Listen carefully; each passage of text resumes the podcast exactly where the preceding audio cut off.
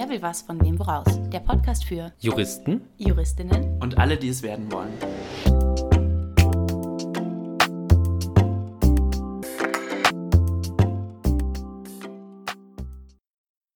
Also ich mache das jetzt tatsächlich äh, wie jetzt in meiner Vorbereitung auf den Verbesserungsversuch, dass ich mir, wenn ich, wenn ich irgendwas lese und dann die Streitstand da aufstand, dann lese ich mir das durch, aber dann denke ich mir jedes Mal, ja, okay, Mhm. So könnte ich es mir wahrscheinlich auch herleiten. Gut, dann gibt es aber so ein paar Spezialargumente, da Klar. kommt man nicht drauf, aber die kann ich, also das habe ich mir jetzt irgendwann aber auch so die, eine gewisse Gelassenheit so angeeignet. Mhm. Die kann ich mir eh nicht merken. Und Ja. wenn ich, wenn ich sie mir merken kann, dann kommt es nicht dran. Oder Ja. die Wahrscheinlichkeit zumindest ist super gering. Klar. Deswegen, und diese, diese Normalfallmethode, die, äh, die hat mir, gibt mir ein unglaublich gutes Gefühl beim Lernen, so, so auszusieben, was muss ich mir merken, was muss ich mir nicht merken. Ja, nämlich den einfachen Fall.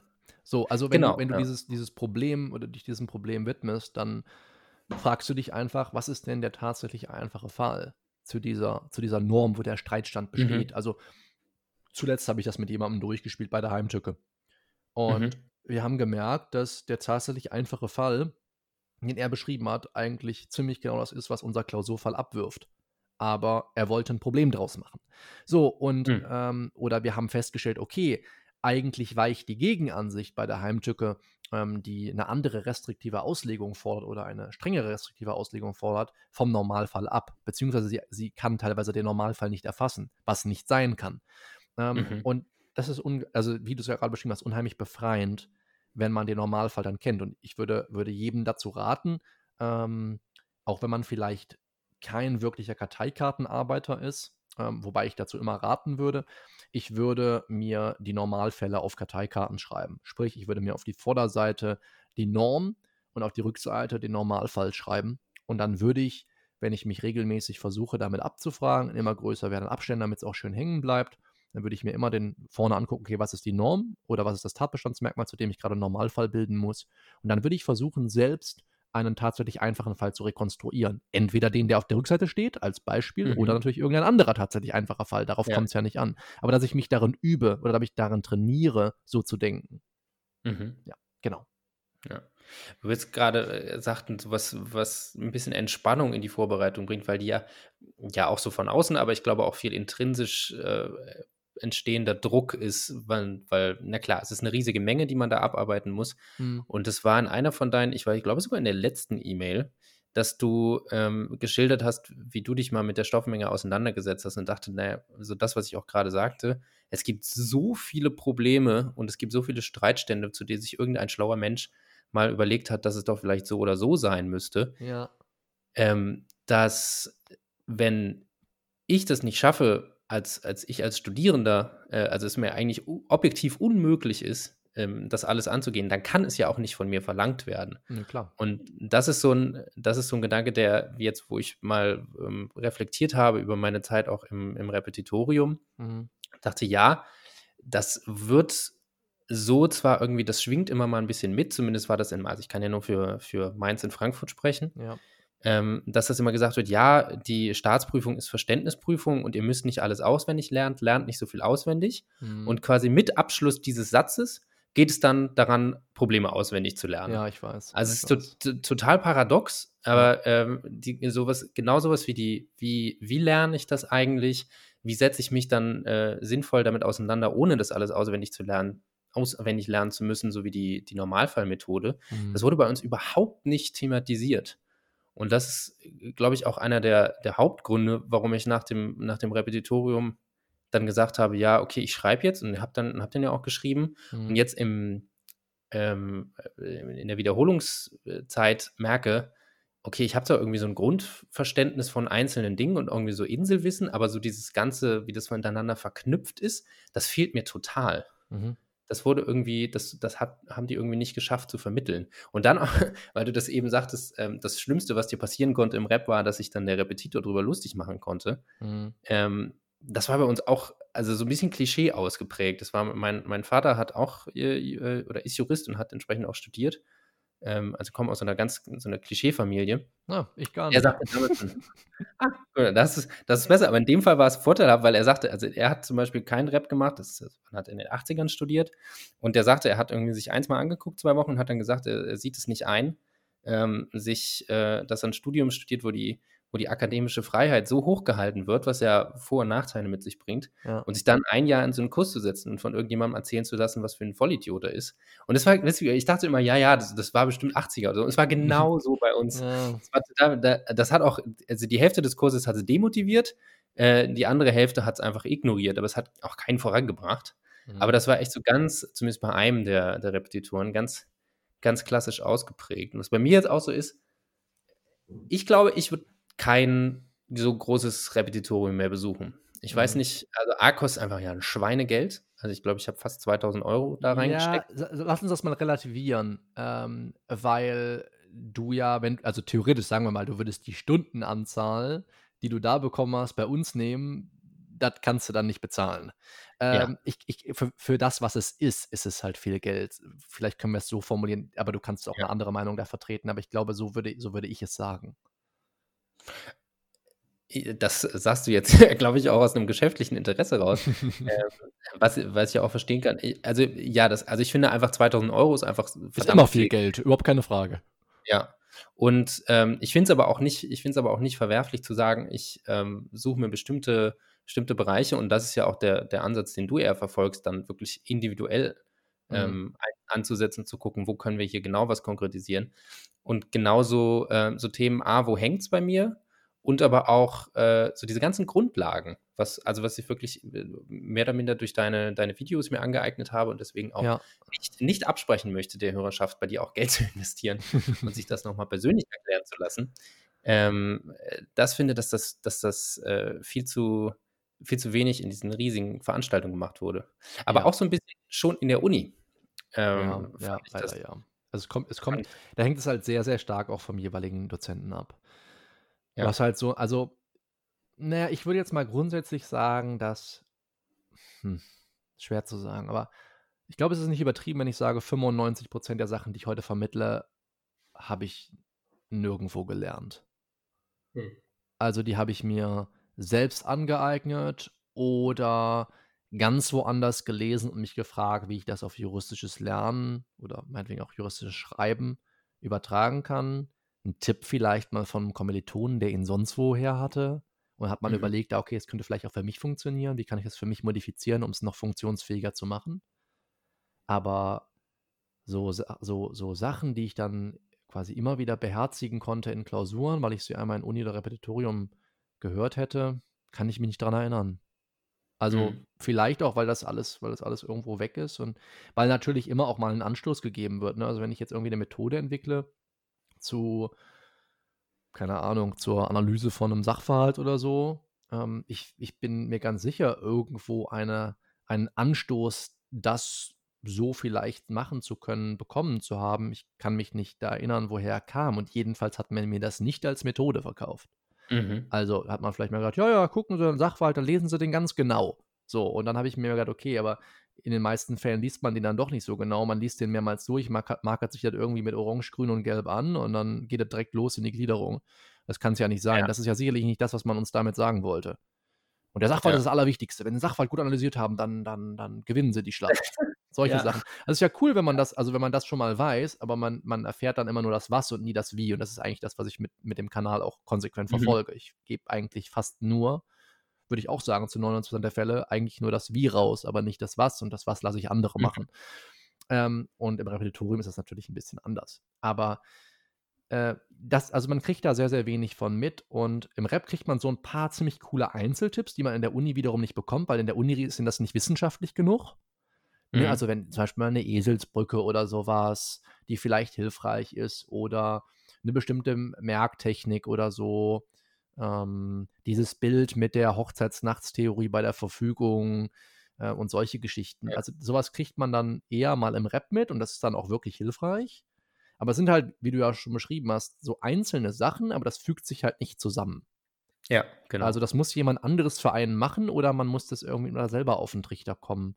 Das ist halt, ist halt enorm schwierig. Ähm, ich, ich wüsste jetzt mit meinem Studierenden ich aus dem damaligen Semester einfach nicht, wie ich es angehen soll. Deswegen verstehe ich auch, warum die Leute halt completely lost sind teilweise. Das ging mir, das ging mir genau so. Also ich habe dann, äh, das, äh, das Rap ging bis August, glaube ich. Und dann Oktober habe ich geschrieben. Also Mhm. es waren zwei Monate dazwischen. Äh, und ich habe dann einfach so quasi so weitergemacht, wie ich es mir irgendwie dachte. Ich habe mir da die Fälle angeguckt, die Lösungen Mhm. und dann irgendwie Probleme rausgeschrieben. Also wirklich jetzt, wenn ich, wenn ich heute sagen würde, wie, wie ein Idiot. Ja. Aber äh, äh, damals, also ist natürlich auch, auch äh, jetzt weiß ich es besser und damals dachte ich, naja, wie, wie soll ich sonst machen? Ja. Dann wirklich dann so in dieser Zeit, als ich gesagt habe, gut, ich fange jetzt wieder an, ähm, ich, ich brauche jetzt eine, eine andere Struktur und mich dann wirklich mal so mit so Grundlagen beschäftigt habe. ja. Ähm, was ich dann aber auch, also ich habe mir dann einfach einen, einen, wirklich einen Plan gemacht. Mhm. Das, äh, das, hat mir, das hilft mir jetzt immer noch unglaublich, dass ich einfach morgens, äh, das waren dann drei Monate, habe ich geplant und habe dann wirklich geguckt, muss morgens jetzt nur gucken, was mache ich heute, was Hast du steht dran. quasi intuitiv im richtigen Intervall geplant. Genau, ja. Also, Oder weil es nicht anders ging, weil du die Zeit. Richtig, weil, Ja, also im ja. Oktober steht an und ähm, Ja, ich habe das den hilft Plan nicht auch. am Anfang gemacht. Deswegen, es war einfach natürlich begrenzt, ja. Ja. Ähm, Aber, Aber ich habe aber auch- ich habe jetzt auch zum Beispiel gemerkt, dass ich so äh, einfach in den Falllösungen nicht so stark bin. Also, dass ich so, glaube ich, so dieses, dieses, in Anführungsstrichen, akademische Wissen jetzt ganz gut drauf habe in den Mhm. meisten Teilen, aber die Umsetzung mir noch fällt. Und dann sich, sich selbst einzugestehen, okay, du musst dies, ich muss jetzt die, die inhaltliche Bearbeitung ein bisschen zurückfahren, also mich irgendwie von meinem Plan lösen, in gewisser Ja. Weise, um was anderes in den Vordergrund zu stellen, weil ich, obwohl ich weiß, dass mir das mehr helfen würde, Mhm. finde ich das unglaublich schwierig. Oh, Also das ich geht ja allen so. Ja, Ähm, also, das ist eigentlich das, was du, was du regelmäßig auch in irgendwelchen Facebook-Gruppen oder so liest, wenn Leute fragen, wie sie es machen sollen. Also, wir haben ja hier auch unsere, äh, unsere Gruppe Endlich Jura Ersthilfe fürs Studium. Und da war jetzt vor, lass mich nicht lügen, ein paar Tagen, glaube ich, erst ähm, ein Post so oder so ähnlich. Ja, ich mache die ganze Zeit Theorie, davon merke ich mir aber nicht genug. Und an Fälle traue ich mich nicht ran, weil ich ja die Theorie noch nicht drauf habe. Mhm. Und dann ist ja eigentlich genau das, was, was, man, was man sich dann eingestehen muss, wie du es gerade beschrieben hast. Ähm, ich muss hier jetzt mal ein bisschen kürzer treten, um mir neue Zeit dafür freizuschaufeln, mich aktiv auch ja, mit dem, mit dem Wie dann in Klausuren zu beschäftigen. Ne? Sich, ein, sich ein Klausurensystem zuzulegen, zu wissen, okay, wie läuft jede Klausur für mich ab. Das knüpft eigentlich Ja. bei dem an, was wir zu Burton gesagt haben. Burton hatte im Endeffekt ja auch nur ein System. Er hat einfach die Dinge immer wieder gleich gemacht, hat es aber auf 29 verschiedene Sprachen oder was weiß ich übertragen. Und bei uns muss ja letztendlich auch jede Klausur gleich laufen. Also das, was man von uns fragt, was wir an Wissen reproduzieren müssen, mag äh, divergieren, aber das System bleibt immer das gleiche. Ja. Wir haben immer eine, eine, einen bestimmten zeitlichen Rahmen, den wir uns abgesteckt haben, indem wir den Sachverhalt analysieren. Dann nehmen wir uns etwas Zeit für die Gliederung. Wir wissen genau im besten Falle, wie die Gliederung abläuft. Das ist das Allerwichtigste. Also sonst, sonst Ja. verfängt man sich da total, verheddert sich. Man, und danach macht man die Reinschrift und man weiß, ob man die Argumente schon vorher aufgeschrieben hat, ob man die Argumente in der Reinschrift erst entwickelt, ähm, dass man das Ding mit Ende der Bearbeitung abschließen muss, ob man Überschriften macht oder nicht, wo man im Feststellungsstil arbeitet, wo im Gutachtenstil, wo man ein kleines Mhm. und wo man ein großes Problem draus macht. Also damit meine ich, du hast einfach einen feststehenden Fahrplan und den muss man sich erst einmal aneignen. Den lernt man nicht Ja. dadurch, dass man Theorie büffelt. Ja, klar. Und das ist, glaube ich, so ein bisschen das, was, was du beschrieben hast und das, was, was vielen so schwerfällt. Äh, ich ich habe mit so vielen Leuten zusammengearbeitet ähm, oder bin Leuten begegnet, die hatten viel mehr Einzelwissen als ich. Mhm. Aber das hat denen nicht geholfen. Ja. Dann kam das in der Klausur und wir haben Klausuren besprochen und die haben mir dann was erzählt von irgendwelchen Dingen, von denen ich nie gehört hatte. Und dann habe ich gesagt, okay, wo ist dazu die aufgeworfene Rechtsfrage im Sachverhalt? Ja. Ja, aber das, das, das, das, das macht man dann ja so. Und da habe ich gesagt, nee, das macht man nicht so. Das, Ja. das macht man dann nur, wenn das im Sachverhalt als Rechtsfrage aufgeworfen ist, indem du eine Sachverhaltsangabe findest, die diese Deutungshypothese, die du gerade hier aufgestellt hast, zulässt. Und wenn nicht, dann lässt du das bitte schön raus.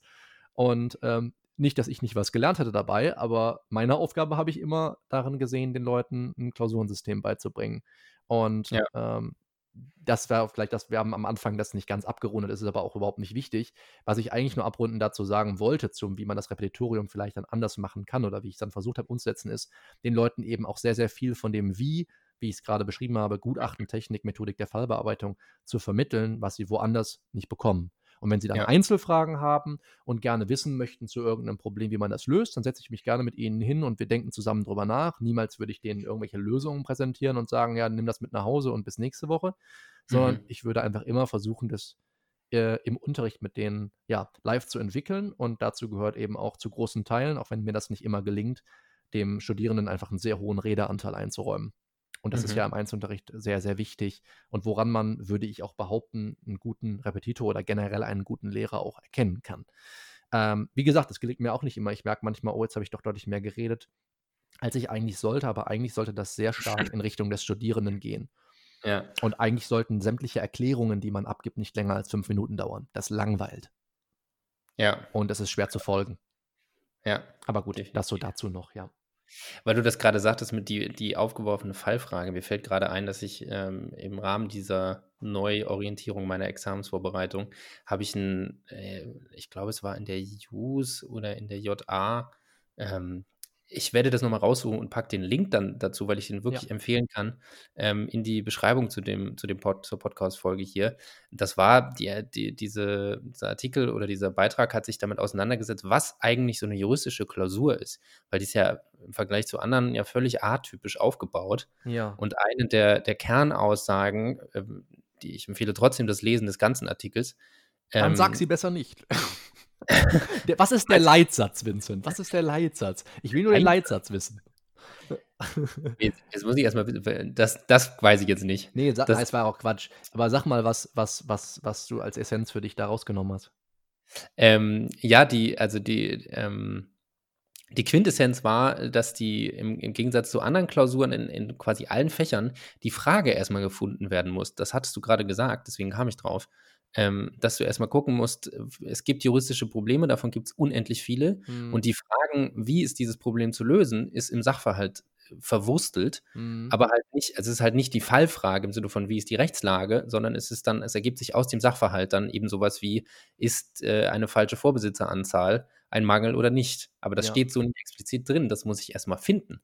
Ja. Und das hat, das, das mache ich, ähm, habe ich dann auch in meine Lösungsskizzen übernommen. Wenn ich irgendeinen Punkt gefunden habe, wo ich denke, ah, das ist problematisch, habe ich mir einfach die Frage dazu notiert, wie sie in einem, wenn es eine reine Wissensabfrage wäre, hm, so gestellt worden wäre. Das, Okay.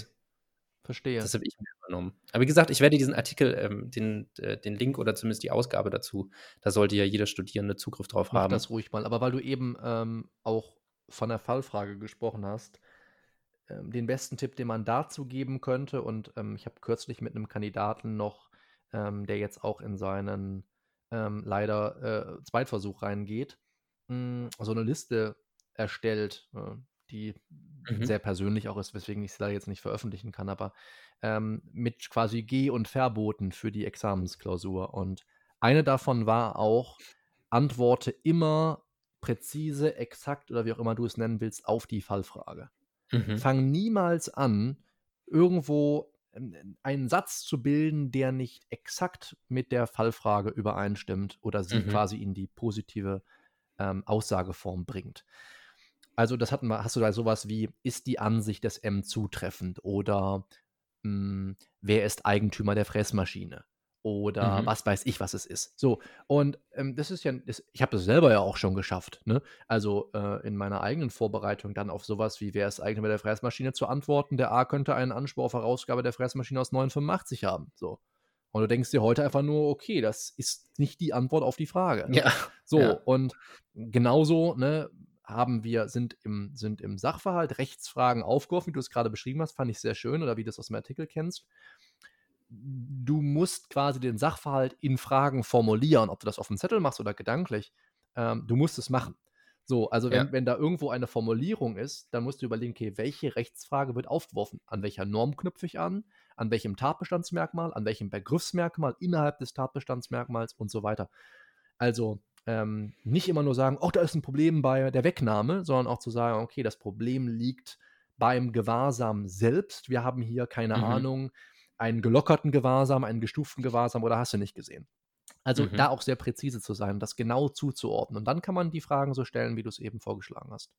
Ähm, Ja. Nicht immer so grob alles. Also das kleinschrittiges Vorgehen ist einfach das Allerwichtigste. Das kann man, das ist immer super leicht gesagt. Ja, sie müssen halt kleinschrittiger arbeiten. So. Ja.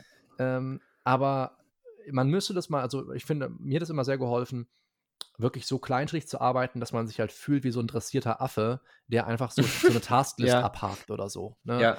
Ähm, das, also ich habe das zum Beispiel, ähm, wenn, ich, wenn ich weiß, ich habe einen Tatbestand, ich habe ein Problem, ich weiß auch wahrscheinlich bei welchem Merkmal, aber ich kann es nicht richtig festmachen. Dann mache ich sowas wie, ich glieder mir das einmal sehr, sehr fein und später im Gutachten taucht das so auch nicht auf, aber ich habe es einmal komplett durchleuchtet, indem ich sage, ich prüfe jetzt eine Leistungskonnektion, 8, 12, dreimal die 1. So, dann habe ich äh, erste Voraussetzung äh, beim Tatbestand, die, das erlangte etwas. Im zweiten Schritt habe ich die Leistung. Und so meine Vermutung ist jetzt, mhm. dass bei der Leistung das Problem liegt. So, also durch Leistung erlangt. So, und dann untergliedere ich nochmal diesen Leistungsbegriff. Ich definiere den natürlich gedanklich. Ich schreibe eine Definition nicht in meine Gliederung. Mach das bitte niemals. So, und dann schreibe ich mir auf sowas wie bewusste und zweckgerichtete Mehrung fremden Vermögens. So, und dann könnte ich ziemlich schnell sagen, ach ja, hier, nee, unproblematisch oder, oder oh, voll das Problem. Nee, aber was ich dann mache, ist, ich zerpflücke diesen Begriff, diese Definition nochmal in ihre Begriffsmerkmale, zerlege das also nochmal einzeln. Dann mhm. merke ich, diese Definition hat eigentlich drei Bestandteile, nämlich die Mehrung fremden Vermögens, die Bewusstheit des Ganzen und die Zweckrichtung. So, und dann kann ich mir nochmal einzeln diesen Begriff untergliedern und sagen, zunächst einmal, hm, habe ich fremdes Vermögen gemehrt? Ja, habe ich. Im zweiten Schritt war das bewusst. Und dann stelle ich fest, ah, okay, das Problem ist bei der Bewusstheit oder beim Bewusstsein. Ähm, mhm. Zum Beispiel jetzt beim Flugreisefall, wo der Minderjährige sich ins Flugzeug schleicht oder so. Man war, hat immer so das, die grobe Ahnung, ach ja, das ist im Bereicherungsrecht so ein Problem oder vielleicht auch bei Leistungskonditionen, aber das exakt da festzumachen, ja. wo es hingehört, das ist die Kunst. Und dann macht man auch ja. viel weniger Fehler. Das ist das Schöne. Ja. Ja. Das ist tatsächlich äh, so äh, veran, ähm, veranschlagen, wo ich das dann im Gutachten einbaue, unter welchen Prüfungspunkten. Also die Schemata, die sind ja meistens nicht so kompliziert, ja. aber dann, wo ich dann das genau einbaue, das stimmt, das ähm, das ist eine riesige Übungsfrage. Also ich ja. Das, aber da, ich muss sagen, seitdem ich diese Methode anwende, zu gucken, wie ich so Probleme finde, macht mir das Sachverhaltslösen unglaublich, also vielleicht übertrieben, aber mir zumindest macht es mega Spaß, ja. weil ich denke, da ist was und da ist was, ist so ein bisschen, ist so ein bisschen wie auf Safari, ja. Probleme suchen und dann ja. findet man wieder eins und wieder eins und dann liest du die Lösungskizze durch und ja, wahrscheinlich, also ich, bei mir ist es zumindest so, ich habe dann die, die Lösung nicht so eins zu eins, ähm, wie sie dann in der Lösungskizze ist, weil die natürlich ja auch Literatur vorliegen haben, Klar. die ich in meiner Lösung nicht habe, aber allein so zu wissen, ja, der Ansatz war richtig, der Ansatz war richtig und wenn ich das dann ähm, ausformuliere, dann, dann klingt es irgendwie ähnlich. Ja. Und viel mehr, viel mehr kann ja nicht erwartet werden, wie wir schon gesagt haben. Wenn, also, wenn, ja, vielleicht dazu ergänzend noch, mh, hm, das ist eigentlich so ein Ansatz, den ich erst seit irgendwie ein paar Monaten versucht habe zu verfolgen oder versucht habe zu vermitteln. Und daran hat mich jetzt auch letztens nochmal ein Freund von mir, der jetzt selbst Examen geschrieben hat, bestätigt. Ähm, man muss einfach in all dem, im Jurastudium, generell in jedem Studium natürlich oder auch in seiner Arbeit oder was auch immer man macht, den Spaßfaktor irgendwo suchen. Und äh, mhm. wenn du den, wenn du den darin gefunden hast, ist, äh, gefunden hast, ist das unglaublich wertvoll. Und ähm, ich mhm. habe also deswegen regelmäßig den Leuten versucht, erstmal um sie disziplinierter und beständiger zu machen, dem, was sie machen, aber vielleicht auch, wenn sie sagen, ich traue mich nicht an Fälle ran, such, also gestalte dir die Rahmenbedingungen oder die Art, wie du arbeitest, die Techniken, die, die Methoden, die du verwendest, so, dass es dir so viel Spaß wie eben nur möglich macht. So. Mhm. Äh, und dann wird das alles viel, viel einfacher. Und das passte so schön erstmal zu dem, was du gesagt hast und zu dem, was er mir dann erzählt hat. Ähm, er hat beim ersten Mal nicht bestanden und hat jetzt nochmal geschrieben und hat gesagt, er hat sich ganz fest vorgenommen, in jeder Examensklausur Spaß zu haben. Mhm. Ähm, und das war dann eben so, dass er ne, wenn er irgendwie mit irgendwas überrumpelt wurde, wie zum Beispiel in der zweiten Ölrechtsklausur mit irgendeinem Thema, wo er dann so gar nicht drin war und wo er hätte Rechtsprechung vielleicht zu kennen müssen, die er aber nicht drauf hatte, einfach das wegzulächeln und zu sagen, ja gut, dann nehme ich es jetzt als Herausforderung an, ich bastel mir jetzt was zusammen. Oder mhm. wenn er argumentiert, dass er halt, dass er halt kreativ wurde und sagt, okay, ich, ich, durch die Kreativität lebe ich ein Stück weit das aus, was man uns im Studium häufig abschneiden will. Ähm, ja. indem, man, indem man uns predigt, man, predigt, man sollte irgendwas auswendig lernen oder so. Ähm, also einfach in all dem den Spaß zu suchen. Und äh, wenn einem das bei der Falllösung gelingt oder, oder man versucht, das zu finden, dann glaube ich, würden auch viele Leute sich viel mehr dazu ähm, durchringen, mal einen Fall zu machen, statt einfach immer nur Theorie zu pauken. Ja. Ähm, also das ist, das ist so ein Riesending und das macht einen automatisch produktiver. Habe ich nie, ähm, nie drüber nachgedacht. So habe ich dann kürzlich erst den Anschluss auch von außen ähm, bekommen von dem YouTuber Ali Abdal, den ich schon etwas länger verfolge und sehr cool finde. Und ähm, der hat ja unter anderem das gesagt. Ne? Du bist deutlich ja. produktiver, wenn du einfach mehr Spaß an der Sache hast. Und das ist uns allen klar, aber wir suchen eigentlich nie danach. Wir sagen nur, es macht uns Spaß oder es macht uns keinen Spaß. Aber dann Ja. such doch den Spaß in dem, was du machst. Ähm, das ist sehr hilfreich. Ja. Du, das klingt nach einem äh, wunderbaren Schlusswort, würde ich sagen. Wir sind jetzt eine gute Stunde dabei. Ja, das hört sich gut Ähm, an. Das ich würde macht mir aber Spaß. Ja. Dann, äh, ich wollte dich auch äh, gar nicht abschneiden, sondern ich wollte nur überleiten. Ja. Ich würde dir nämlich gerne ähm, in klassischer Manier das letzte Wort überlassen. Du darfst jetzt äh, nochmal, du darfst zehn Minuten, du darfst aber auch zehn Sekunden noch irgendwas sagen, was du nochmal in die Welt raushauen wolltest, ob es was für deine Produkte ist oder äh, für, was ich persönlich schöner fände, äh, für allgemeinen Tipp, Motivation für all die da draußen, die sich gerade in dieser schönen, aber anstrengenden Lebensphase befinden. Ja, äh, ich, ich, wir kombinieren das, aber ich werbe nicht für meine Gut. Produkte, sondern für was, was du gratis herunterladen kannst. Ich hoffe, das ist in Ordnung. Ähm, weil, weil sich das gut kombinieren lässt. Ähm, also, es, ich wurde in dem, in dem Interview, was ich, was ich kürzlich gemacht habe, ähm, was die Jurastudios, die MKG Jurastudios veröffentlicht haben, was ich sehr cool fand, auch gefragt, wenn ich so ein paar Dinge Studierenden mit auf den Weg geben könnte, äh, auf das sie direkt quasi ansetzen, dort äh, in die Richtung zu handeln, was wäre das? Und ähm, ich weiß nicht, ich will, ich will es vielleicht einfach auf, auf ein, zwei Dinge beschränken, die mir, die mir spontan einfallen und wo ich glaube, dass es den größten, die größte Wirkung erzeugen kann. Hm, Da, aber da bin ich, da bist du auch genauso eingeladen, Vincent, äh, da einzusteigen, was deine Erfahrungen sind. Denn Mhm. was, was ich nämlich viel zu, also es gibt grundsätzlich zwei Dinge, die knüpfen da unmittelbar an, was ich viel, viel zu wenig gemacht habe im Studium, ist ja zu wiederholen. Wir wissen immer, dass wir das machen sollen und dass wir natürlich, wenn wir Dinge hm, eine bestimmte Zeit lang nicht gemacht haben, dann auch vergessen. Und Mhm. deswegen wäre mein erster Tipp, ähm, jeder, der das hört, dass er sich einfach eine Wiederholungsroutine aneignet. So, und das geht davon ab, dass, oder das, das knüpft daran an, dass ich es finde, dass ich es sehr gut finde, wenn man einfach eine gute Vorstellung davon hat, wie seine Woche abläuft und man weiß, wann man seine Arbeitszeiten, seine Lernzeiten beginnt und wann der ganze Kram auch mal ein Ende hat. Nachmittags, abends, mittags, je nachdem, was man da für ein Typ ist und wie viel Zeit man aufwenden will oder möchte. Und dass man einfach sagt, okay, es gibt eine feste Zeit, bei der, äh, bei der nichts anderes passiert, als dass ich einfach wiederhole, dass ich da mich an, an einer Zusammenfassung abfrage, meine Karteikarten durchgehe, meine Mindmaps nochmal aufkritzle, die Quizzes löse, die ich mir vorher erstellt habe, was auch immer es ist. Aber integriere das als deine tägliche Routine und wisse, dass das die Basis ist für all dem, für all das, auf das du Mhm. aufbauen willst. Das ist, ist etwas, was ich ähm, in meiner eigenen Vorbereitung einmal pro Woche gemacht habe und jetzt würde ich mir wünschen, es einfach viel öfter gemacht zu haben. Ich habe Mhm. intuitiv, glaube ich, ein paar Dinge damals richtig gemacht. Heute wüsste ich es besser. Aber es ist ja so oft Mhm. so. Das ist eine Ja, Sache. und, klar.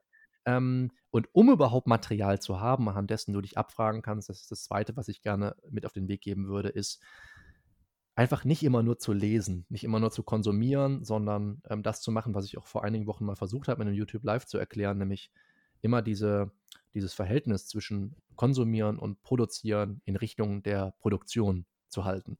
Das heißt, wenn man eben, weiß ich nicht, fünf Minuten was gelesen hat, dann soll man sich, wenn man da irgendwas für merkenswert von hält, von dem, was man gelesen hat, soll man sich einen Zettel rausholen, den kann man später in eine Zusammenfassung in eine Karteikarte umwandeln, bei Anki oder bei Repetico eingeben oder wo auch immer du mit lernst und Mhm. soll sich die Notizen machen in eigenen Worten, die man sich gerne einprägen würde, die Informationen, die man sich gerne einprägen würde. Und nicht einfach den acht Stunden in der Bib über den Büchern hocken und gegen die Wand Ja. lernen und einfach alles farbig markieren, auf das es einfach nie wieder wirklich Ja. nützlich zur Hand liegt. Zum einen und zum anderen einfach ähm, man sich damit auch nicht abfragen kann. Also das, da, da entsteht nichts Eigenes. Das ist keine Das ist Produktion. wie so ein ist Video, wie so ein, Entschuldige, dass ich dich unterbreche, aber weil du es gerade sagst, wie so ein Video von einem Konzert machen. Du nimmst es auf in der Erinnerung, aber du guckst es dir nie wieder Es ist an. einfach nicht das Gleiche. Ja. es ist also, es ist, äh, jedes Mal denke ich mir so, oh, toll! Und dann mache ich so ein Video oder mache ich ein Foto meistens. Fünf, äh, Ja. und, und dann, guck, dann denke ich am nächsten, direkt, nach, direkt nachdem ich es angefertigt habe, denke ich mir, taugt einfach Ja. nichts.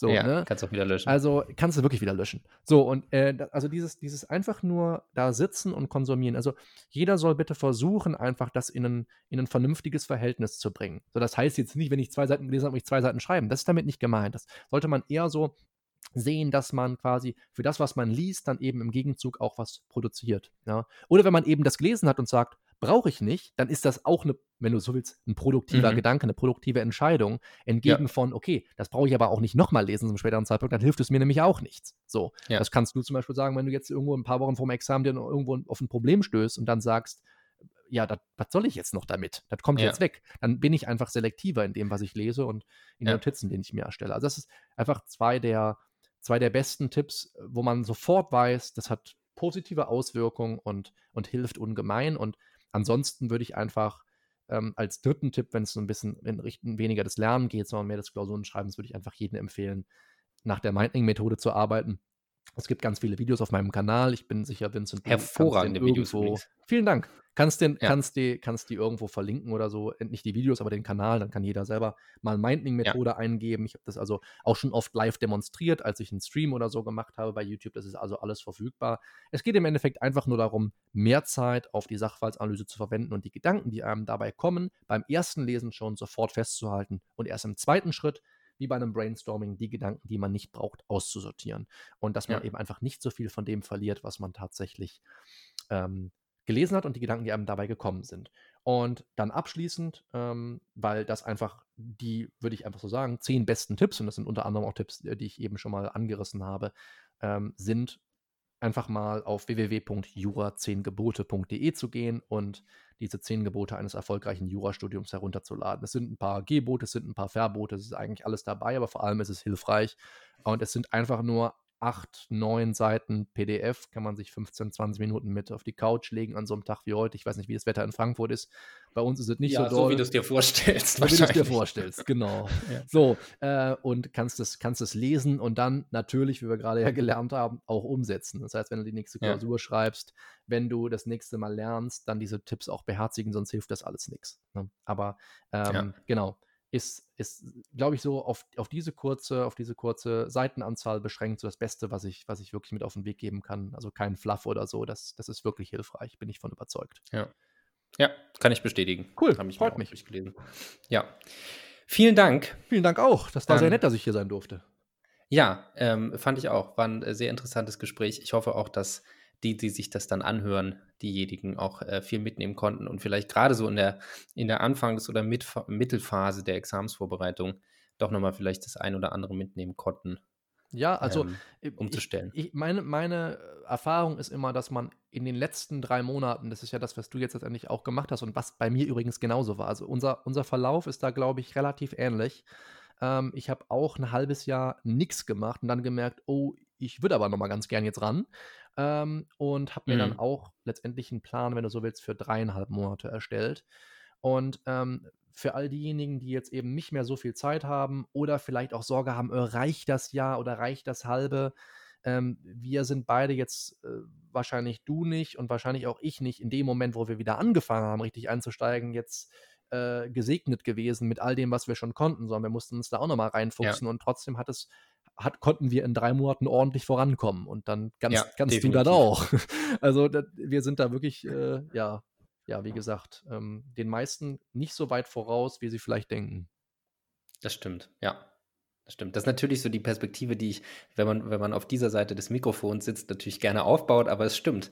Ähm, Es ist, Warum es sollte es das ist jemand krass. anderes Also nicht auch, auch wenn, als ich, als ich wirklich angefangen habe, Studierende zu empfangen und so in meinem ersten Jahr, da kam ich natürlich frisch letztendlich aus der, aus dem Examen raus, aus der Examensvorbereitung. Und es gab ja auch ganz viele Dinge, die ich noch nicht wusste.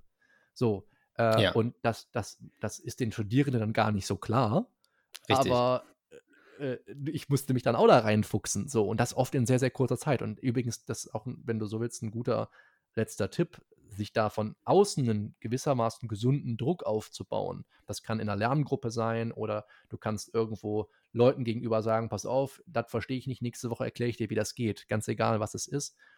Ähm, das ist sehr, sehr hilfreich dabei. Und bei mir war das so, äh, mein Einkommen hing davon ab. Das ist äh, sehr Ja. hilfreich. Ne? Ein Wenn, wenn du es den Leuten ja. nächste Woche gut erklären kannst, dann, äh, ja, dann, dann läuft das Ding weiter. Ne? Also das ist, das ist Ja. vielleicht auch so ein kleiner guter Tipp, den man noch geben kann. Sehr schön. Cool. Dann jetzt. Dann Vielen jetzt Dank, aber. Michael. Hat Spaß gemacht. Ja, hat mir auch sehr viel Spaß gemacht. Gerne immer wieder. Sehr schön. Ich denke, ich denke, wir haben noch ein, zwei Sachen in Planung. Mal gucken. Äh, ich, ich traue mich nicht mehr, Ankündigungen zu machen, aber da wird noch was kommen. Aber an dieser Stelle erstmal vielen Dank für deine Zeit. Ja, vielen Dank. Das waren jetzt genau 75 Minuten. Dann würde ich dir gleich die Rechnung schicken. ja, perfekt. Ich danke dir. Ich leite das weiter an alle, die das hören. Auch Klar. die. gut. Mach's gut. Bis bald. Ich danke dir. Und das war es auch vom zweiten Teil und somit dem gesamten Gespräch mit Michael und mir. Ich hoffe, dass ihr genauso viel Spaß beim Hören hattet, wie es mir Spaß gemacht hat, die Folge hier aufzunehmen. Und freue mich vor allem, dass ihr auch zum zweiten Teil wieder eingeschaltet habt. Das Ganze, und damit meine ich, wer will was von wem woraus, der Podcast geht auch glücklicherweise, ich hoffe, ihr freut euch darüber auch so wie ich, geht noch weiter. Und zwar haben Michael und ich bereits die nächste Folge aufgenommen. Und zwar gehen wir eine Originalexamensklausur aus dem Jahr 2013 zusammen an und lösen sie nach den Methoden, die wir hier in der ersten und zweiten Folge schon vorgestellt haben und zeigen das dann nochmal an einem Fall. Wobei es ein bisschen übertrieben ist zu sagen, dass wir das zeigen, weil ich mich, was für mich auch erstmal eine Umstellung war, für die nächste Folge in die Rolle eines in Anführungsstrichen normalen Studierenden begebe und auch ohne Vorbereitung und ohne Wissen zu dem konkreten Fall das auseinandernehme. Ich kann sagen, es hat Spaß gemacht, es wird spannend und ich glaube, gerade für die Methoden, die hier angesprochen wurden, ist das nochmal eine richtig gute Vertiefung, wenn man die auch im Fall anwenden möchte. Wenn euch diese Folge hier gefallen hat und ihr vielleicht mehr in die Richtung haben möchtet oder ihr vielleicht fandet, dass das total langweilig war und ihr euch die alten Sachen wieder wünscht, wobei mir ehrlich gesagt lieber wäre, wenn ihr das erste unterstützt, dann lasst mir doch gerne einen Kommentar bei iTunes da oder schreibt mir bei Instagram einfach an mein privates Profil at therealvincent-hofmann. Da freue ich mich auf Zuschriften, wenn ihr euch da meldet. Auf jeden Fall, ob es euch gefallen hat, was ich ganz doll hoffe oder auch nicht, was ich schade finde, würde ich mich freuen, wenn ihr in der nächsten Woche wieder einschaltet zur dann Analyse der Examensklausur. Bis dahin wünsche ich euch mit den heute gewonnenen Tipps noch ganz viel Spaß bei der Examensvorbereitung und eine wunderschöne verbleibende Woche.